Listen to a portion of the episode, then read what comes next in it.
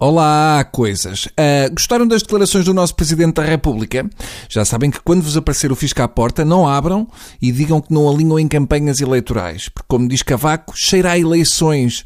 Mas, infelizmente, ainda não é para Presidente. Ainda temos que o aturar mais 364 dias.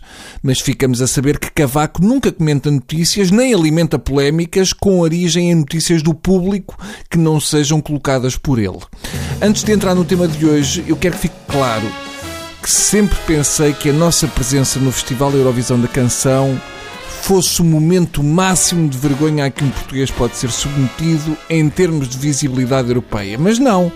Mil vezes a participação da Tonicha em Dublin, em 71, do que a da Maria Luísa em Bruxelas, em 2015. Posto isto, vamos ao tema de hoje, que é exatamente o Festival da Canção da RTP. Para começar, eu queria agradecer à RTP por acrescentar o 2015 ao nome de Festival da Canção, porque nunca me passaria pela cabeça que aquilo é deste ano. Até o Júlio Isidro achou aquilo pouco moderno.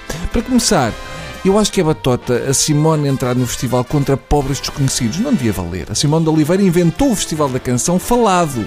Isto é o mesmo que pôr o Branquinho da Fonseca a concorrer ao prémio Branquinho da Fonseca. Bastava ver a cara dos outros concorrentes quando a Simone entrou. A Simone parecia o Darth Vader a entrar na nave. Ajoelhai, canas rachadas! Sinceramente, eu pensei que a Simone limpava aquilo nas calmas e que os outros estavam a concorrer para o segundo lugar do festival, na mórbida esperança que daqui até à Eurovisão a Simone tivesse qualquer coisa. Mas tinha de ser grave, porque mesmo com a boca à banda, a Simone era capaz de levar uma canção até ao fim. Uh, sinceramente pensei que a Simone só perdia aquilo se fossem buscar a Amália o Panteão a fazer playback ou se aparecesse uma boys band com o Paulo de Carvalho, o Carlos Carmo, o Sérgio Godinho e a Dina. Mas, para o meu espanto, não. Uh, venceu uma jeitosa com voz de fadista rockista. Ainda pensei que a Simone tinha sido desclassificada por excesso de cavalos, como nas corridas de carros, mas não.